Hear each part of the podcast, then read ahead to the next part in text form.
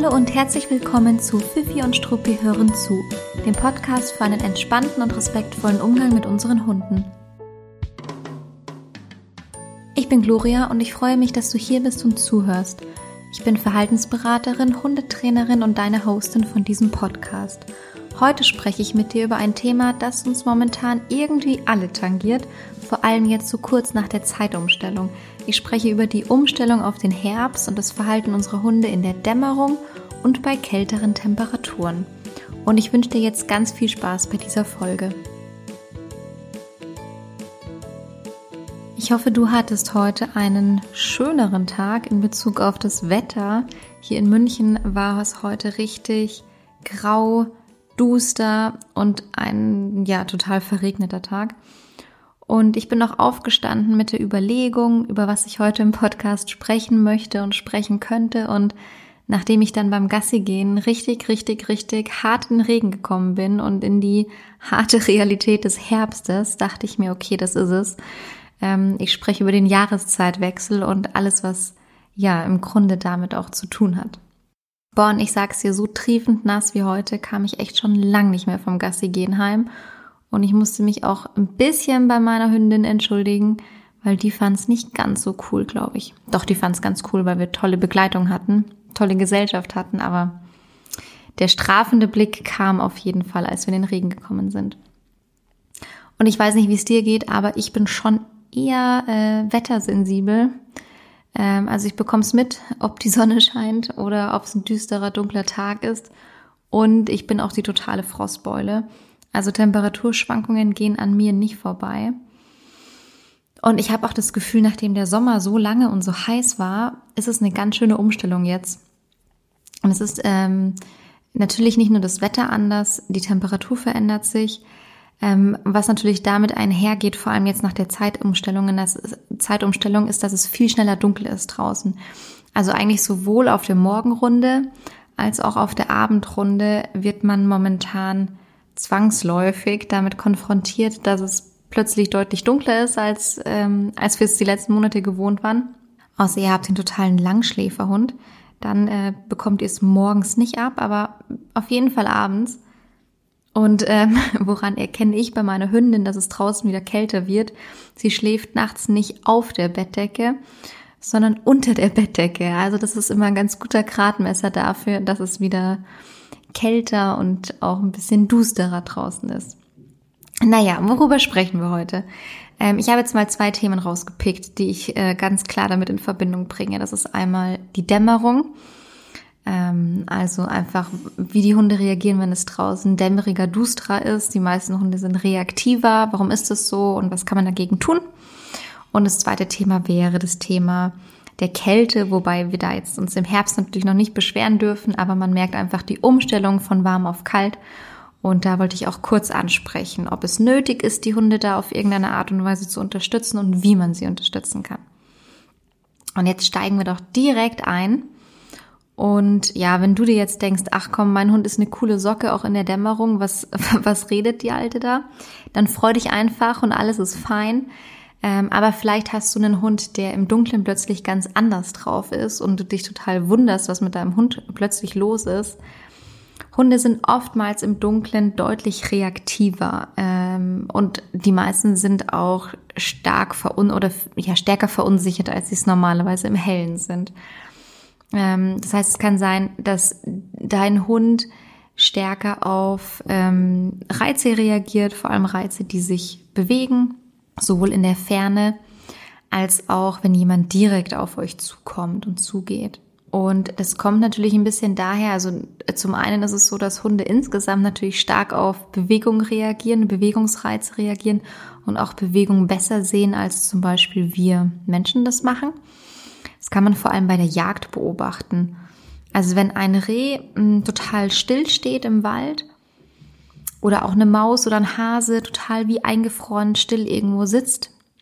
Und es ist für den Hund sehr, sehr schwierig, ähm, das Tier zu erkennen und dann wird es auch in der Regel nicht gesehen, nicht gut gesehen. Aber sobald dann eine kleinste Bewegung passiert, sind die Hunde sofort am Start, weil sie eben Bewegung so extrem gut sehen können. Und ähm, genau, das ist der eine Aspekt. Und der andere Aspekt ist, dass ähm, wir jetzt natürlich den Unterschied haben. Wir sind natürlich sonst auch wahrscheinlich das ein oder andere Mal rausgegangen, wenn es dunkel war, äh, nachts, aber da ist natürlich dann auch weniger los, weil zu einer späten Uhrzeit, keine Ahnung, 11 Uhr, 12 Uhr, laufen draußen nicht mehr so viele Hunde und Menschen rum und es fahren keine Fahrräder und so weiter. Ähm, also in der Regel nicht. Mm, aber wenn wir jetzt schon ab fünf oder sechs Uhr ähm, draußen einfach die Dunkelheit und die Dämmerung haben, sind natürlich trotzdem noch deutlich mehr Menschen unterwegs als zu einem späteren Zeitpunkt, zu einer späteren Uhrzeit. Deswegen ist es für den Hund natürlich jetzt anders. Und grundsätzlich ist es auch einfach ein bisschen scary, äh, nicht nur für uns Menschen manchmal, sondern auch für die Hunde, wenn sich in der Dämmerung plötzlich ähm, Menschen auf einen zubewegen oder plötzlich Reize auftauchen, die man nicht hat kommen sehen und oder wenn man nur das Geräusch hört, wenn man hört, wie sich ein Mensch nähert oder ähm, auch das Klimpern von der Hundemarke zum Beispiel.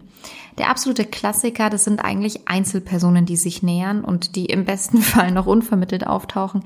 Da reagieren wirklich viele Hunde drauf. Also wenn du auch einen Hund hast, der da mit äh, Bellen reagiert, knurren oder in die Leine springen, dann bitte wunder dich nicht total oder hab nicht die Angst, dass du den, den völlig aggressiven Hund abbekommen hast. Vor allem, wenn ihr jetzt vielleicht das erste Mal gemeinsam durch diese Jahreszeit geht, sondern das ist wirklich ziemlich normal und ziemlich häufig, ziemlich weit verbreitet, dass Hunde einfach bei Dämmerung re äh, reaktiver reagieren. Also da bitte nicht erschrecken. Natürlich wird es äh, ganz oft, sind da Herdenschutzhunde im Gespräch oder Hunde aus dem Tierschutz, die eben Herdenschutzanteile haben. Also Hunde mit einem gewissen Schutztrieb. Das wird natürlich dann stark getriggert in der Dämmerung. Die sind da deutlich wachsamer und eben reaktiver. Aber unterm Strich reagieren wirklich sehr, sehr viele Hunde ganz unabhängig von der Rasse auf die Dämmerung. Und was kann man da machen? Man kann Hunde äh, ganz gut unterstützen dabei. Und entweder macht man das so, dass man, äh, wenn sich ein Hund wirklich schwer tut, dass man da auch äh, am Anfang ein bisschen sensibler rangeht und erstmal kürzere Runden dreht, wenn es draußen dunkel ist. Ähm, vielleicht Runden, die der Hund sehr, sehr gut kennt. Man kann auch Wege auswählen, die beleuchtet sind, wo vielleicht Laternen an der Straße stehen. Man kann aber zum Beispiel auch eine Taschenlampe mitnehmen oder mit dem Handy leuchten oder sowas wenn man das Gefühl hat, dass es einem selbst und oder dem Hund in der Zeit hilft, um ihn so ein bisschen, naja, dann auch daran zu gewöhnen. Ja, man muss es jetzt nicht die komplette, den kompletten Winter durchmachen, aber man könnte es so am Anfang machen, wenn man wirklich das Gefühl hat, dass der Hund sich schwer tut jetzt mit der Umstellung, dass man das so ein bisschen peu à peu aufbaut.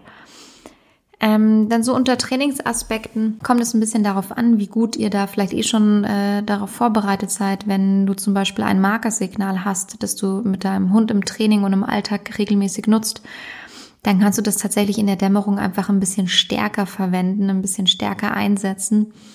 Also wenn äh, dein Hund zum Beispiel dann einen Menschen sieht, einen Fahrradfahrer sieht, einen anderen Hund sieht in der Dämmerung und ähm, da vielleicht so ein bisschen guckt, stehen bleibt, beobachtet und du nicht genau weißt, ob er da jetzt irgendwie äh, in nächster Instanz äh, in die Richtung bellen wird, dann unterstütze das gerne mit einem Markersignal, ähm, mit einer Belohnung bei dir. Ähm, du kannst aber auch den Hund einfach für das ruhige Anschauen mit einer tiefen, ruhigen Stimme loben und dann auch, wenn der Hund sich daraufhin zu dir umwendet, dann das Umwenden zu dir markern und belohnen. Also das sind so die zwei Möglichkeiten, äh, die du hast, wenn du mit Markersignal arbeitest. Wenn du kein Markersignal hast, dann kannst du natürlich trotzdem deinen Hund fürs äh, ruhige Anschauen loben. Ich würde da wirklich äh, eine ruhige, eher tiefere Stimmlage wählen. Alles, äh, wo wir einfach in eine hohe Stimmlage kommen, ist sehr, sehr animierend für die Hunde und das ist jetzt nicht, was wir in dem Moment haben wollen. Mm, genau, also loben kannst du natürlich trotzdem immer. Du kannst natürlich dann auch trotzdem gerne mit, äh, mit Futter belohnen, äh, wenn der Hund sich zu dir umorientiert, auch wenn du kein Markersignal verwendest.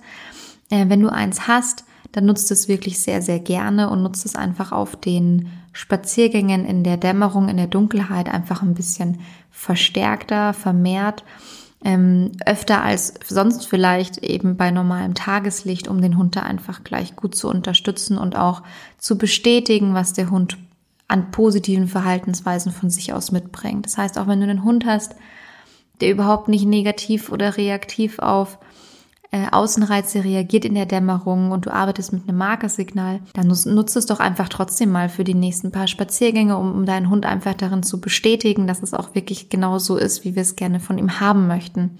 Also auch da gilt natürlich wie immer die Devise, man muss nicht auf unerwünschtes Verhalten warten.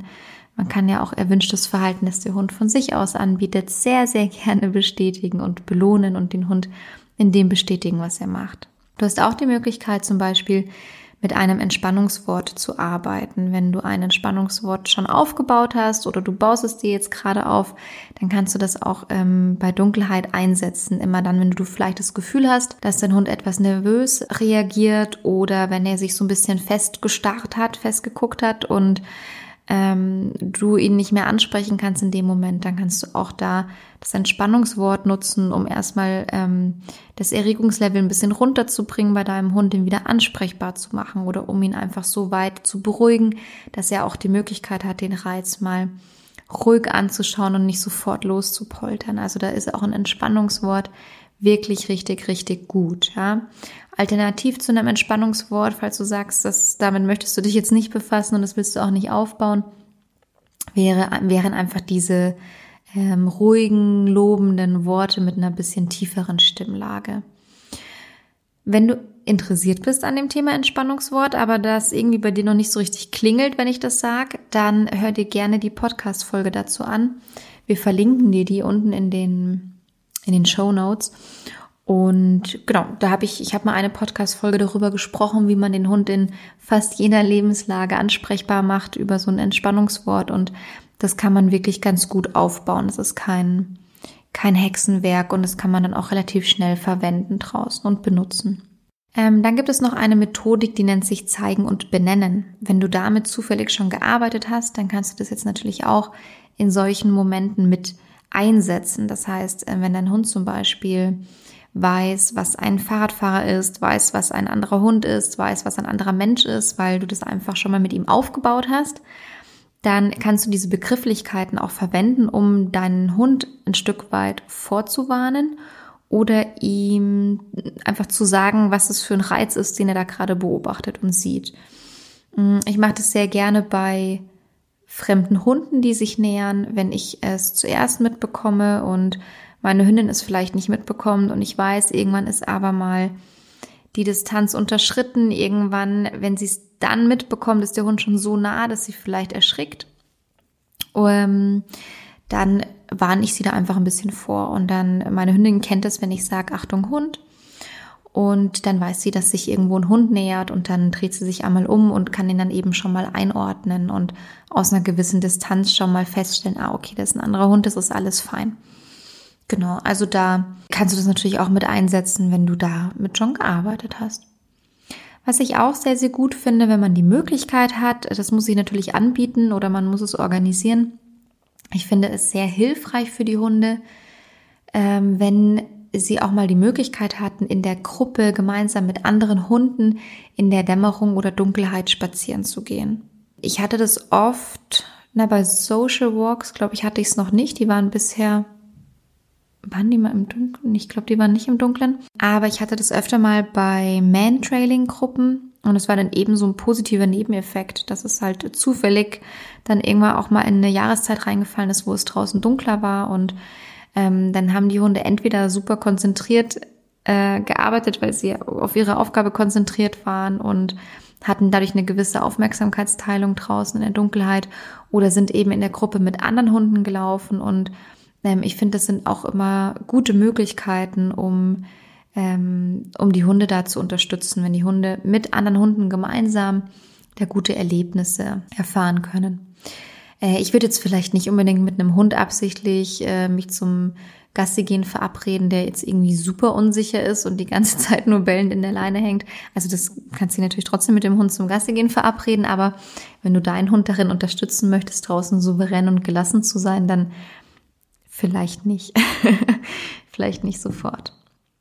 Genau, aber das noch so als Idee, vielleicht mal mit anderen Hunden verabreden, mit anderen Hundebesitzern verabreden, das ist eigentlich immer ganz schön. Und ähm, ah, da komme ich jetzt irgendwie selber gerade auf die Idee, ne? Vielleicht mal wieder mich selber zum Gassi gehen im Dunkeln verabrede. Ja, das ist schon eigentlich immer ganz angenehm für die Hunde, das dann gemeinsam kennenzulernen. Ähm, ja, und eine, eine Bitte an der Stelle, ähm, ja, eine Bitte, ja. Doch wir können natürlich auch alle darauf achten, wir, wir Hundebesitzer. Ich finde eine Sache immer ein bisschen doof und zwar finde ich es tatsächlich ein bisschen blöd, äh, wenn man so in der Dunkelheit oder in der Dämmerung seinen Hund ähm, in eine Menschengruppe oder zu einem Menschen hinrennen lässt oder auch zu anderen Hunden hinrennen lässt, wenn der eigene Hund nicht gut gesehen und wahrgenommen werden kann. Also wenn man zum Beispiel einen dunklen Hund hat, einen schwarzen oder dunkelbraunen Hund hat und das ist schlecht beleuchtet und der Hund hat jetzt irgendwie nichts Reflektierendes an sich oder kein Leuchthalsband und nichts, dann äh, fände ich, also finde ich es tatsächlich sehr fair, wenn man den dann an der Leine lässt und ähm, nicht irgendwie einfach zu Menschen oder zu anderen Hunden hinrennen, hinrennen lässt. Ähm, weil ich das tatsächlich auch manchmal ein bisschen scary finde, wenn dann plötzlich irgendwie ein schwarzer Hund vor mir steht, mit dem ich nicht gerechnet habe. Also nicht, weil ich dann Angst vor dem Hund habe, sondern ähm, wenn man halt ein kleines bisschen schreckhaft ist, dann reagiert man darauf erstmal. Ähm, und das finde ich, äh, das finde ich muss nicht sein an der Stelle. Weil es sind ja auch nicht alle Menschen Hundeliebhaber. Also das ist auch auf jeden Fall noch ein Tipp oder eine Anregung, eine Bitte. Ich würde jetzt in der ersten Zeit, in der Dämmerung und in der Dunkelheit den eigenen Hund nicht ohne Leine laufen lassen, vor allem wenn man nicht weiß, wie der eigene Hund darauf reagiert. Auch auf Strecken, wo man sagt, das ist eine normale Freilaufstrecke, normalerweise würde ich das erstmal nicht machen. Und in der Dämmerung sind ja auch oftmals noch äh, vermehrt Wildtiere unterwegs. Auch im städtischen Bereich teilweise sind Katzen, Marder oder Hasen und Mäuse unterwegs und Genau, also ich würde tatsächlich dazu raten, den Hund da erstmal an der Leine zu lassen. Ich habe heute jetzt tatsächlich das erste Mal meiner Hündin auf der Abendrunde wieder ihr Leuchthalsband angezogen. Sowas ist natürlich eine ganz gute Möglichkeit und es gibt auch so Anhänger, die leuchten. Es muss jetzt nicht am Hals unbedingt sein. Ich verstehe, wenn man diese Leuchthalsbänder nicht mag, dann muss man sie auch einfach nicht verwenden. Es gibt auch Leinen, die reflektieren oder Brustgeschirre, Halsbänder, die reflektierende Anteile dran haben. Ähm, ja, es, also diese Leuchthalsbänder, ich finde die nicht schlecht. Man muss halt gucken, ob der eigene Hund da irgendwie ein Problem damit hat und verwirrt darüber ist, warum er plötzlich leuchtet. Und es gibt auch manchmal andere Hunde, die darauf ein bisschen verstört reagieren. Aber solange man den eigenen Hund an der Leine hat und ihn dann nicht irgendwie einfach reinbrettern oder irgendwo hinlaufen lässt, dann finde ich, ist es schon in Ordnung. Also das noch so als Idee. Und dann ist es auch in der Regel so, dass die Hunde sich, wenn man die eben am Anfang gut unterstützt durch die Dinge, die ich gesagt habe, dann in der Regel auch sich ganz gut an diese, an die Dämmerung gewöhnen und ähm, ja, dann auch im besten Fall da gar nicht mehr so reaktiv drauf reagieren. Aber man kann es ein bisschen im Hinterkopf behalten, dass die Hunde einfach dann eher die Tendenz dazu haben. Na, wir Menschen wahrscheinlich auch, oder? Wenn uns was im Dunkeln begegnet. Können wir uns ja gar nicht ausnehmen. Das zweite Thema, das ich in dem Kontext mit ansprechen wollte, ist die, sind die veränderten Temperaturen. Also natürlich wird es nicht nur dunkler draußen, sondern auch teilweise kälter.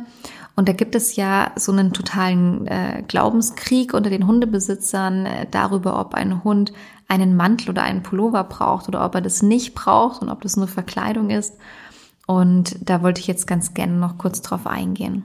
Und grundsätzlich muss ich sagen, bin ich ein großer Fan davon, die Hunde zu unterstützen, wenn sie draußen frieren und ihnen kalt ist. Und dann finde ich es ähm, super gut, den Hunden einen Mantel oder einen Pullover anzuziehen. Und ähm, natürlich ist es da auch eher so, kann man sagen, ähm, wenn man sich unsicher ist, ob dem Hund wirklich kalt ist, also lieber ist ihm zu warm als zu kalt, ja, weil wenn man schlecht erkennt, ob der Hund friert, wird man aber wahrscheinlich umso besser erkennen, ob der Hund schwitzt oder ihm warm wird, ob der anfängt draußen zu hecheln oder ob der sich gestört fühlt durch den Mantel. Das kann man schon eigentlich immer ganz gut beobachten. Und das kennt man ja tatsächlich auch jetzt von sich selbst als Mensch. Also lieber ist einmal ein bisschen zu warm, ähm, als dass man wirklich richtig, richtig, richtig stark friert draußen. Also da äh, lieber äh, einmal zu oft ein bisschen vorsichtig sein als einmal zu wenig. Also ich finde, es ist völlig in Ordnung, ähm, wenn man seinem Hund einen Mantel oder einen Pullover kauft und wahrscheinlich sollte auch fast jeder Hund einen haben, Äh, man kann die Klassiker Hunderassen, die wirklich ein dickes Unterfell haben und für den Winter ausgerichtet sind, die darf man da gerne außen vor lassen. Ihr, müsst, müsst eurem Husky keinen Pullover anziehen, keine Sorge. Aber es gibt einfach ganz, ganz viele Hunde. Entweder zeigen die, dass sie ähm, frieren, dass man es richtig beobachten und sehen kann. Ähm, oder es ist einfach so, dass man den Hund unterstützen möchte, weil der Hund vielleicht mit dem Bewegungsapparat normalerweise eh ein bisschen Probleme hat, vielleicht auch mal Schmerzen hat, Arthrosen hat oder ähnliches. Ähm, dass er vielleicht schon älter ist äh, und man ihn deshalb unterstützen möchte. Pauschal werden meistens eben auch Hunde, die nackte Bäuche haben, die wenig Unterwolle, Unterfell haben, die eben dünnes Fell haben, kurzes Fell haben, kleine Hunde und Hunde mit kurzen Beinen, die also tief am Boden sind, da kann man eigentlich in der Regel immer schon sagen, dass es sehr angenehm für die ist, wenn man denen einen Mantel oder einen Pullover besorgt. Ansonsten kann man, wie gesagt, beobachten, ob der Hund friert. Man kann beobachten, ob der Hund zittert. Das ist natürlich der beste Gradmesser. Das kann man sehr, sehr gut sehen. Das sieht man vor allem oft, ähm, wenn man mit seinem Hund an der Ampel steht, ähm, weil es dann natürlich statisch wird, die Hunde sich nicht bewegen und dann kann man oft beobachten, dass die Hunde anfangen zu zittern. Ähm, es gibt aber auch Hunde, die zittern gar nicht so merklich, aber die zeigen nicht mehr so richtiges Erkundungsverhalten, sondern für die ist dann die Gassi-Runde eher so ein Pflichtprogramm, wo dann so ein bisschen zügig durchgegangen wird, ähm, damit sie schnell wieder zur Haustür können. Also wenn du vielleicht das Gefühl hast, dass dein Hund weniger Erkundungsverhalten zeigt, schneller geht, weniger schnüffelt, dann wäre das auch ein Gradmesser dafür. Oder wenn er zum Beispiel so stachsig geht und angespannt geht, ähm, dann kann das auch mal sein. Dann bitte auf jeden Fall einen Mantel oder einen Pullover besorgen und es hat dann auch wirklich überhaupt nichts mit Verkleiden zu tun und auch nichts damit zu tun, dass es ein Accessoire ist. Das Einzige, was ich immer ein bisschen doof finde, ähm, aber also klärt mich da bitte gerne auf, wenn ihr da eine andere Meinung oder einen anderen Wissensstand habt. Ich finde einfach, dass weder Pullover noch Mäntel eine Kapuze brauchen. Also einen Kragen lasse ich mir sogar noch eingehen, wenn die Hunde irgendwie am Hals empfindlich sind. Aber eine Kapuze, da frage ich mich bis heute, warum die, und die meisten Hundemäntel haben Kapuzen. Ist es einfach nur, weil es nett aussieht, aussieht oder aussehen soll? Ich weiß es nicht. Aber äh, das ist was, was was ich total un unnötig finde tatsächlich und was ich auch störend finde am Hundemantel, davon würde ich tatsächlich absehen. Ähm, genau. Aber ansonsten hat es in der Regel nichts mit Verkleiden zu tun. Ich finde es sogar richtig wichtig, vor allem, was man so selten bedenkt, äh, finde ich, ähm, ist, was die Kälte auslöst ähm, und auch was ausgelöst wird, wenn der Hund richtig friert. Äh, und wenn ich da jetzt mal von mir ausgehe, wenn ich richtig, richtig friere und draußen rumlaufe, dann verspannt sich mein ganzer Körper, also vor allem der Rücken, ja, aber der ganze Körper spannt sich an, die Muskeln spannen sich an, vor allem eben natürlich an den Körperteilen, die dann so auskühlen. Und äh, bei Hunden ist es auch so, dass die Muskeln dann richtig hart werden. Und das wollen wir natürlich nicht. Also das wollen wir vor allem nicht bei Hunden, die vielleicht eh äh, physiotherapeutisch behandelt und unterstützt werden werden müssen.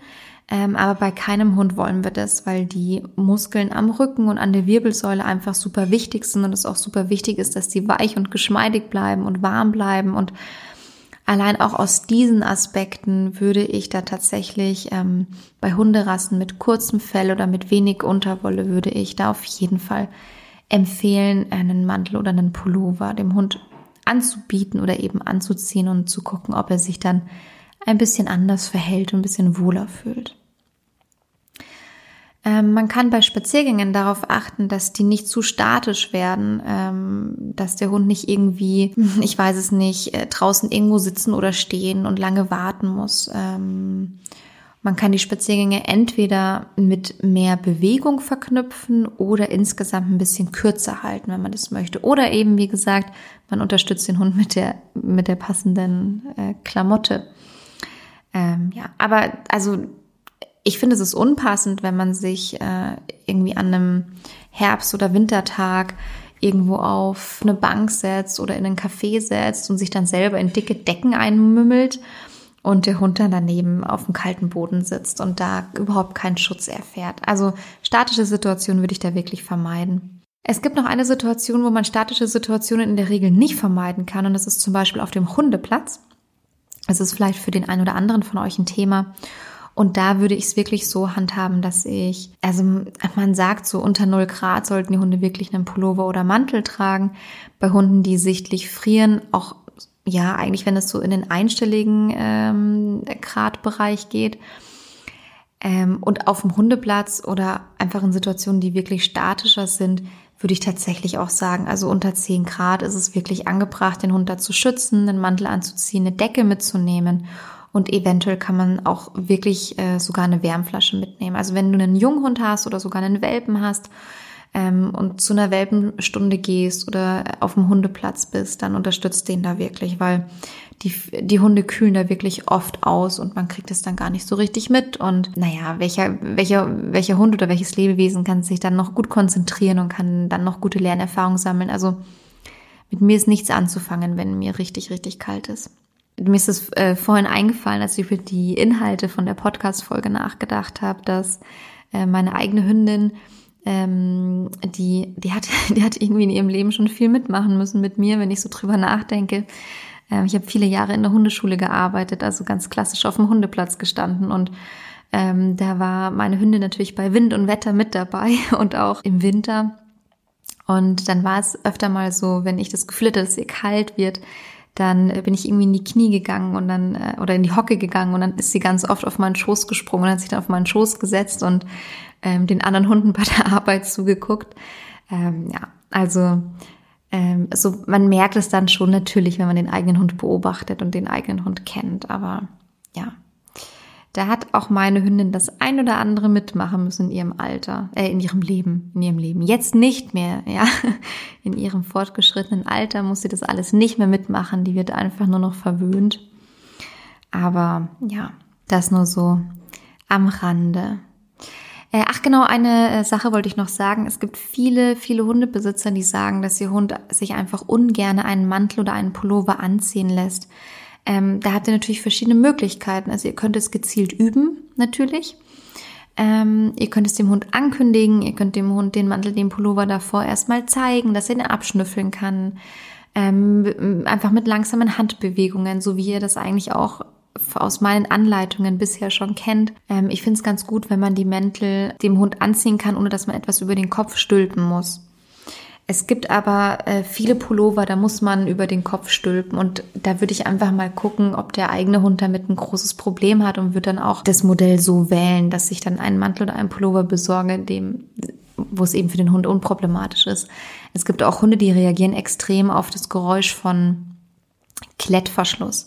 Ja, wenn du so einen Hund hast, dann kaufst natürlich keinen Pullover mit Klettverschluss oder gewöhnst den Hund davor dran, bevor der Hund den ähm, Pullover an seinem Körper hat. Solche Dinge kann man natürlich beachten. Und vielen Hunden ist es angenehmer, wenn ihnen der Mantel oder der Pullover erst draußen angezogen wird und nicht schon drinnen. Zum einen wird es ihnen dann drinnen oft zu warm, wenn man dann vielleicht noch irgendwie ein bisschen länger braucht. Und zum anderen haben die oftmals draußen schon eine gewisse Form der Aufmerksamkeitsteilung und da lassen die sich oft äh, lieber anziehen und sind dann danach eben mit Laufen und Schnüffeln und so weiter gleich beschäftigt und gleich so ein bisschen abgelenkt. Ähm, aber das ist von Hund zu Hund ein bisschen unterschiedlich.